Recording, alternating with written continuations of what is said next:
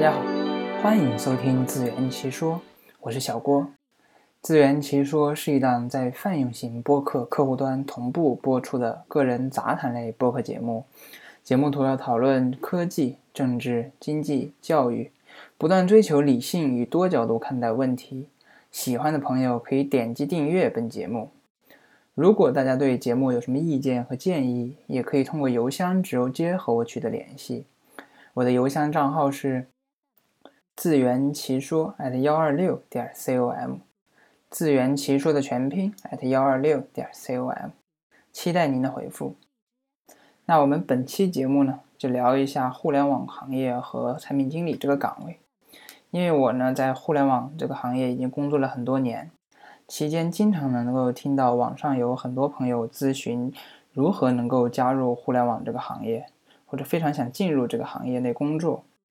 其中有很多是刚毕业的大学生，也有很多已经工作了很多年的职场人士。但是他们呢，却都是不知道该自己具体做些什么，或者说又不知道从哪里入手进入这个行业。其实呢，想要进入这个互联网行业并不难，但是主要要想好自己为什么要进入，或者说真的了解互联网行业吗？如果说什么是互联网的话，其实互联网只是一种方式，或者说是一种工具。这种方式和工具能够有效的提升效率和降低成本，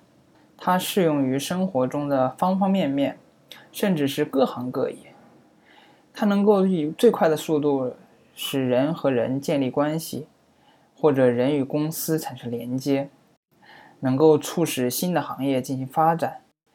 也能够使老的行业进行变革。这里呢，如果说想要加入互联网行业的话，我比较推荐美国的一个作家凯文·凯利写的书，其中他写的一本《失控》是我非常推荐的。里面详细解读了什么是互联网思维，也通过很多例子写明了互联网思维是如何表现的。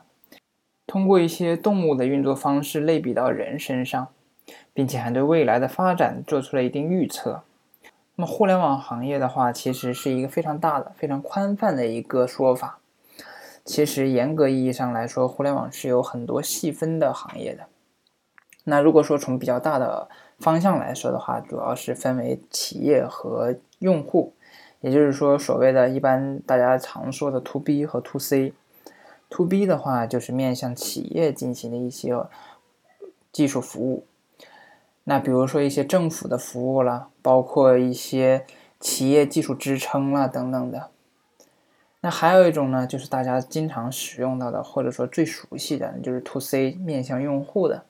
那这里的话，你像电商啊、社交啊，然后一些金融的软件呐，包括一些百度搜索啊，还有一些游戏呀、网络视频的教育啊，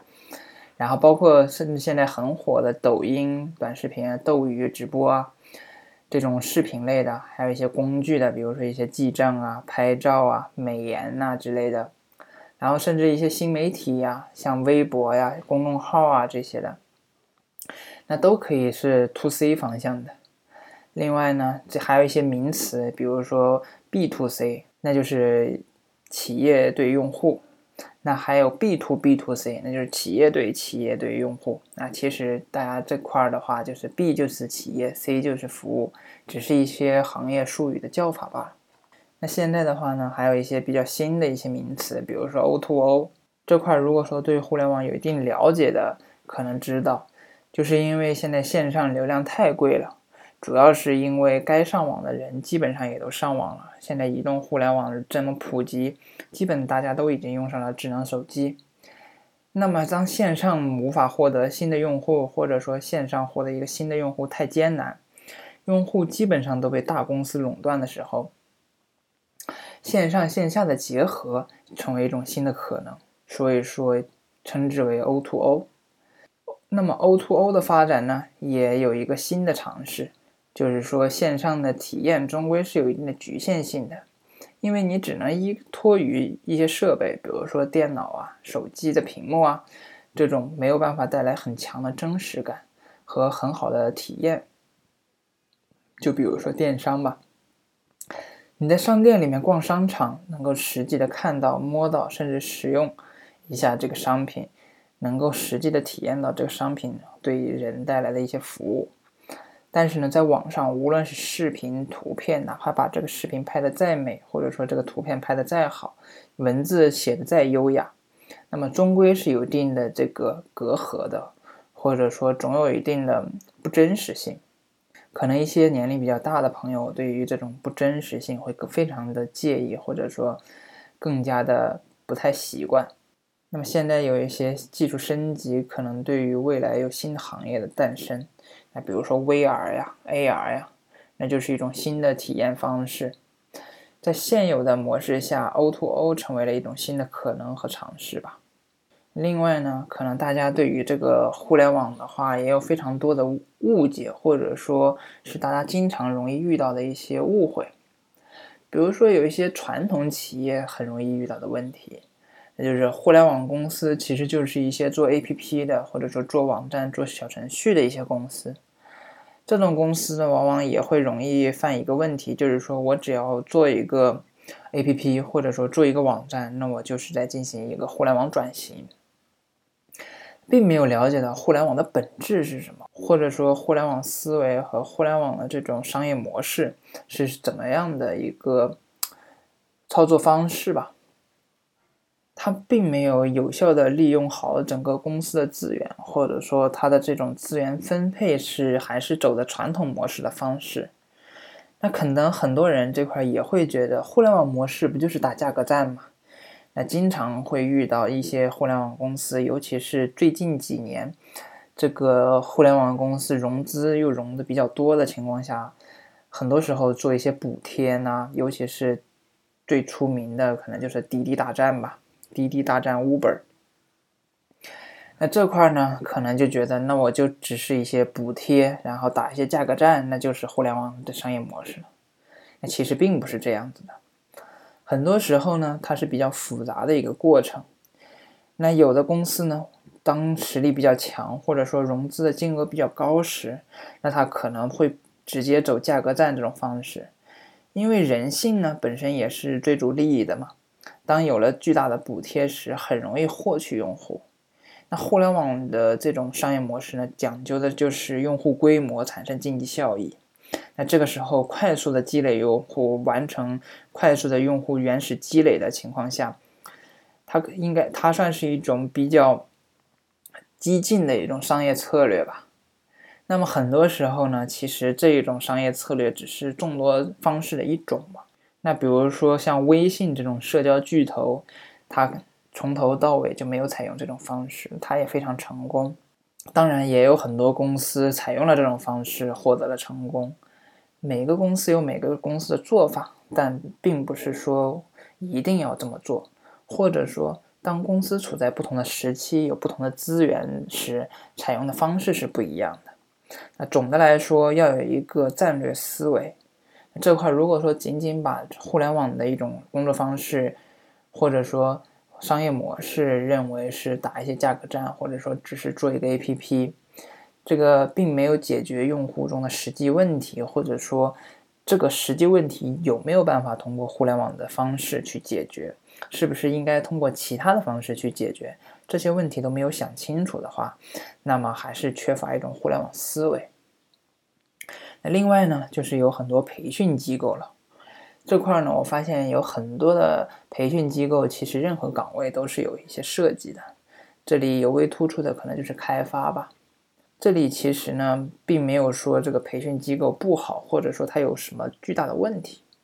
这里主要的问题就是说，很多人参加培训，并没有想清楚自己是否适合做这个。那很多培训公司或者说培训的这些企业呢，它在宣传的时候，他并不会给你考虑这么多。他肯定是为了挣钱嘛，毕竟每一个人这个参加培训都是要交费用的，每一个费用都是他的利润。但是当你参加培训的时候，真正去做这件事情的时候，往往才会发现自己是否真的合适，或者说能否坚持长期去做这件事情。培训机构的培训课程虽然说。是安排的比较紧，或者说相对来说是有一些实战经验，但是严格来说，他们的培训内容还是比较简单，或者说比较粗浅的。就拿我们公司来说吧，在我们公司招聘开发人员时，基本上对于培训人员都是有很大的，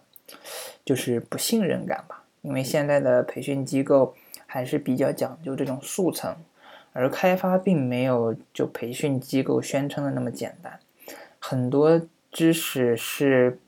需要长时间的积累的。其实我想这一块的话，任何行业的任何工作想要做好，或者说的想要有所成就，都是需要长时间的积累的。没有什么工作是短短的几个月或者说一年时间就能够让你有很高的成就，或者说有很高的水平的。它只能是帮助你进行一个入门，那之后还需要自己长期的努力和坚持来提升自己。另外，我想大家对于互联网行业的话有一个共识。另外，网上也有很多报道，就互联网行业普遍来说加班是比较严重的。那可能这块儿的话还有一个比较鲜明的对比，就是互联网的薪资。那可能很多人就认为，在这种薪资下，那这种加班其实无所谓的，尤其是很多年轻人或者说刚毕业的学生。那其实这一块的话，我想还是有一个误区，就是很多时候工资确实是会比其他的传统行业好像要高一些，但是有没有算过一个问题，那就是时薪。往往企业不会去呃跟你算这么细致，他只会跟你说，比如说月薪啊、年薪啊。那么，当你计算时薪时，是否有真的有那么高呢？那还有一个问题就是说，互联网这个行业普遍也在宣传着，就是年龄大了以后容易被淘汰。啊，其实这个是另一个问题。之所以产生这样的问题，也也与这个从业人员的能力，或者说因为这个行业的变化速度过快，导致很多人跟不上这种。节奏或者说没办法同步更新自己的知识内容有关系。那如果说没有一个良好的学习习惯，或者说长期坚持的习惯，那我想可能在互联网行业的话也是非常被容易被淘汰的，因为它永远是一个非常快节奏，或者说迭代速度非常快，大家跟进的也非常快的一个行业。那只有在快速更新或者说快速迭代的过程中，才能不断的吸收。这个新的技术，或者说不断的进行一个商业化的尝试，从而产生较高的利润，那也才能保持这个行业的活性和一个较高的工资水平吧。这块在入行时一定要想清楚自己是否真的合适，那或者说自己能否承受住这种压力。当然，也并不是说互联网公司就一定压力非常大，或者说一定很难做。其实很多时候也是因为中国的这个互联网毕竟还是发展的比较短，那寻求的更多的是一种商业化的变现方式，或者说是一种快速发展，希望能够弯道超车国外。那这里的话，其实还有一个问题，就是说很多时候这种比较短暂的发展时间，导致了很多模式，或者说很多的一些。呃，很多的一些做法都比较粗糙，并没有像国外那样子有一种很体系化的、很系统化、成规模的这个方式。那这样子带来的问题呢，可能也是也会产生一些资源浪费，尤其是人力资源方面。那也可能是因为这样的原因，导致了互联网的公司普遍加班比较多。当然，也有一些非常好的公司，那在这一块能够极大的有效利用人力资源的情况下，可能也没有那么多的加班。但是，快速学习能力和快速吸收总结的能力，肯定是每一个互联网人而必不可必不可少的一种，或者说最基础的能力吧。它是保证你在这个行业内任何时候都不会被淘汰的一种基础能力。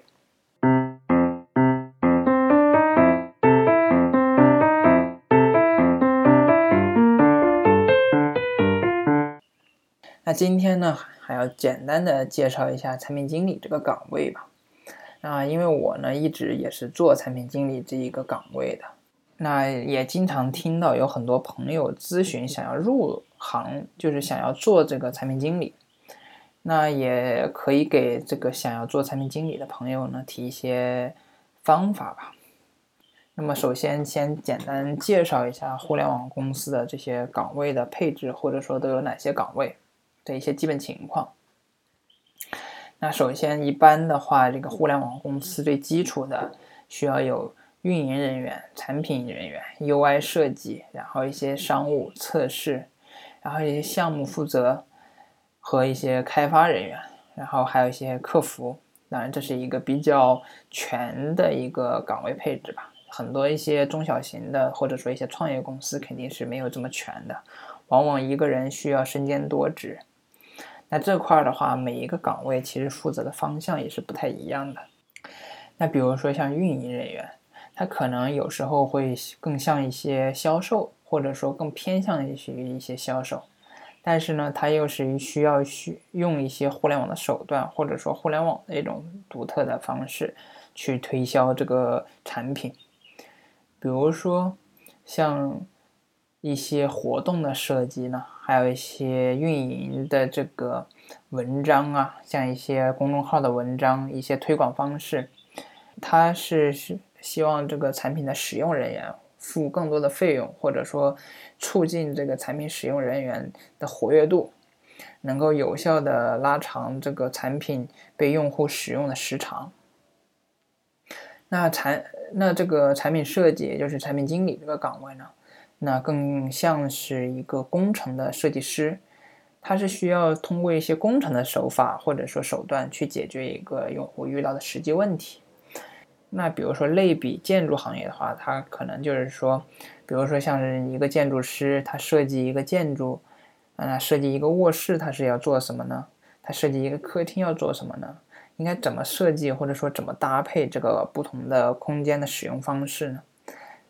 那这个的话就是产品人员需要考虑的。还有一个 UI 设计的话，它更像是一个装潢，那这个东西怎么设计比较好看？这个按钮怎么美观？这个界面怎么清爽？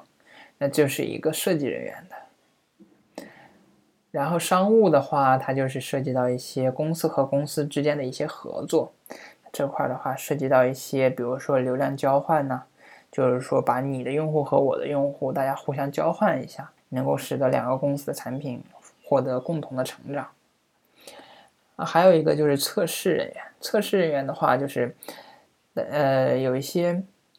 就是当一个产品被开发出来以后，它可能会遇到很多很各种各样的问题。那这种问题呢，就需要测试人员去进行检查。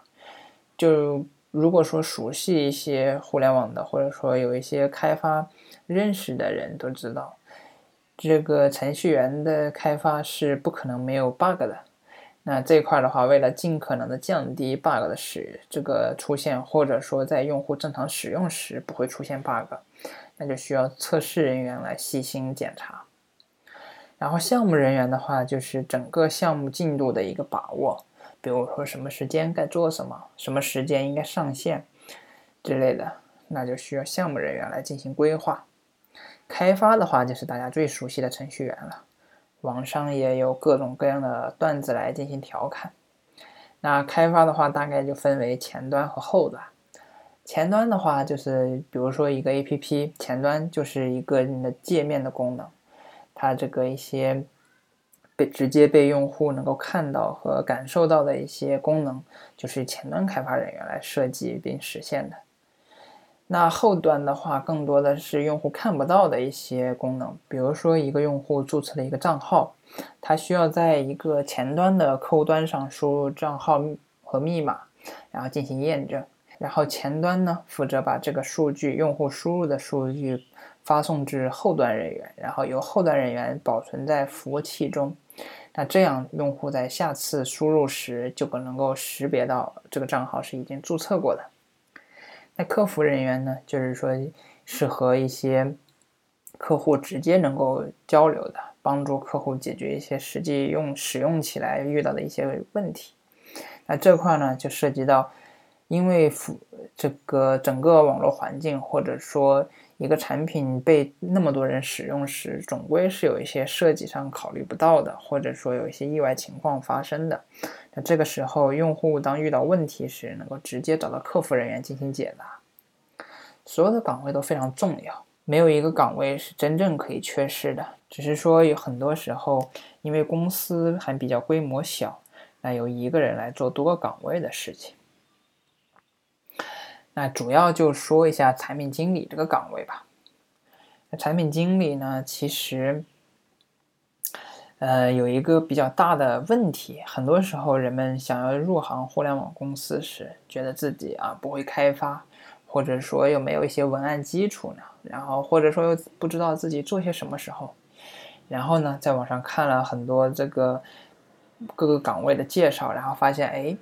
这个产品经理这个岗位好像并不需要什么硬性的技能，比如说一些这个商业化呀，然后一些管理呀。然后，或者说就是设计一些功能啊，好像都挺简单的，因为毕竟大家天天也在使用一些 APP，那对于一些跳转啊、点击呀，或者说一些功能啊，都非常熟悉。但是这块呢，我更想说的，如果说产品经理仅仅是呃拥有这样的能力就可以的话，那他也不匹配他所这个获得的薪资。因为大家有了解过的朋友应该也清楚，产品经理的基础薪资并不是特别低。那这块还有一些刚入行的朋友可能也觉着产品经理就是一个画原型。画原型的意思呢，就是说产品经理设计了这个功能以后，要通过一种方式让其他人能够感受到这个功能设计是呈现什么样子的。那这块的话就称之为画原型，就是简单的一个标识，或者说。呃，一个让别人知道你设计的是个什么东西的一个方式。那很多入行比较短的朋友呢，每天的工作就是画原型。那画原型呢，其实是一个非常浅的，或者说非常简单的一个工作，因为很多比较底层的、比较这个复杂的事情呢，是由入行更久的前辈已经帮忙做了的。然后呢，在长时间处于画原型的时候，就可能会松懈自己对于比较底层内容知识的一个呃学习，或者说去探索，那往往就会造成了产品经理就是一个画原型的一个岗位，并没有什么很高的技术含量的一个这样子的看法。那这块呢，这个呃关于产品经理未来的这个成长的话，我们。之后单独拿一期节目来聊一下吧。今天呢，我们就只是聊一下这个产品经理如何入门，或者说应该对于这个整个职业生涯有一个怎么样的规划。那首先呢，我发现网上也有一些这个产品经理的培训机构，然后我也看了一下他们的培训的目录。其实我觉得这个目录没有什么太大的问题。但是它有一个比较核心的，就是说没有明确告知用户，或者说有一个模糊的一个概念，就是培训机构更多的是一个应用层面的一个东西。但是呢，产品经理这个岗位又不和开发人员一样，是要求非常高的技术含量。这种技术呢，并不是说你需要长时间的学习积累，或者说这个非常。难的一个技术，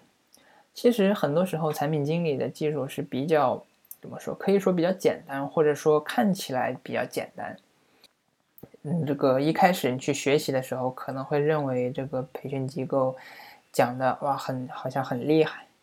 但是呢，有一个产品的核心或者说核心竞争力的这个技能是培训机构没办法给你，或者说正因为你参加了培训机构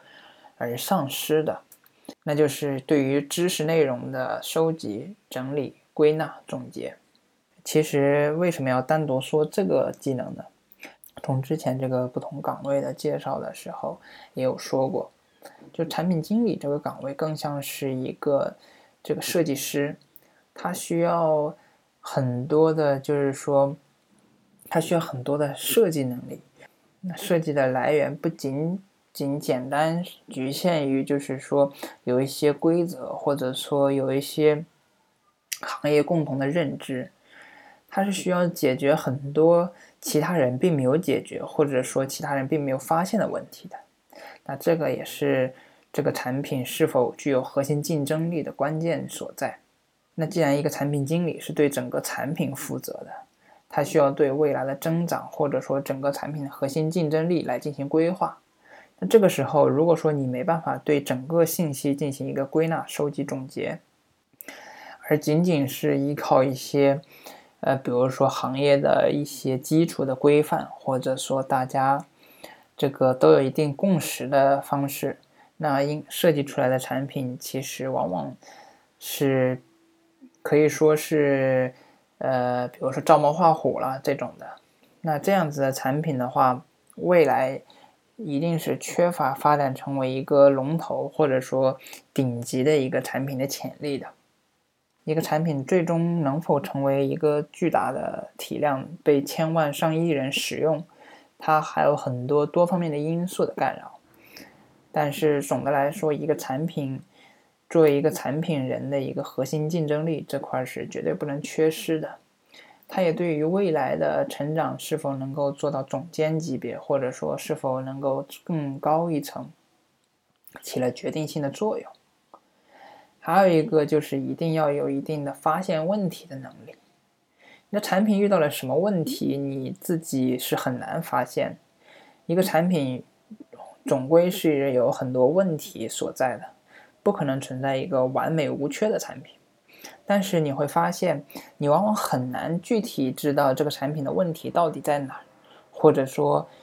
有哪些问题影响了你当前的因素。甚至一个快速发展的产品也有很多各种各样的问题。那你发现的问题是否是当前最需要解决的，或者说能够带来最大收益的？另外，就算是发现问题，也会发现有。当你发现问题以后，往往真的很难解决，或者说，基本上你会感觉到这个问题是没办法解决的。就比如说一些政策的因素，那就最简单的，像金融行业，你就需要牌照的时候，那这个问题你怎么解决呢？还有一些问题，就是比如说公司没有那么多资源去打造这个产品的时候，或者说没有这么多资源去投入时。那这个问题怎么解决呢？当然，这只是其中比较大的两块儿。那还有很多很多实际问题，可能当遇到的时候，你也是没办法解决。但是这样的问题并不是真的没办法解决，而是它确实太难解决，或者说一下子没有想好怎么解决。当你能解决，而别人没办法解决时，那就是一个产品人的核心竞争力了。其实。现在互联网的大环境并不是特别好，那网上现在也有很多新闻频频爆出，这个大的公司也在裁员。另外，细心的朋友应该也会发现，这个整个风口期是越来越短的。那一个事情从被大家普遍知道到最后无人关心，可能也就短短几个月的时间。那这块正说明一个问题，就是说。当互联网的整个行业没有那么浮躁，或者说更追求精细化时，那正是我们中国的这个互联网产业与国外缩小距离的阶段。它是一些浑水摸鱼的人能够被快速筛掉，而真正有实力的人能够凸显出来的一个阶段。那这个时候，为了自身不被淘汰，一定是要提升自己的核心竞争力的。当大家的热情退却后，留下来的一定是最具有核心竞争力的那部分人。所谓的“当潮水退去，裸泳的人自然会被看到”。另外呢，这个任何行业其实都有一个问题，那就是业内人士往往会发现这个行业的许多弊端，总是看其他行业好，在入行互联网行业时，也一定要慎重考虑这个问题。你是不是真的了解互联网，或者说你对于互联网行业的问题是否真的能够接受，或者未来的发展和自身的这个优势是否相匹配？只有自己想清楚了，或者说只有自己尽可能的准备好了，那这个时候加入互联网行业一定是如鱼得水的。那今天的节目的话就到这里。如果大家有什么意见和建议的话，欢迎通过邮箱和我取得联系。我的邮箱账号是自圆其说 at 幺二六点 com，自圆其说的全拼 at 幺二六点 com，期待您的回复。我们下期再见。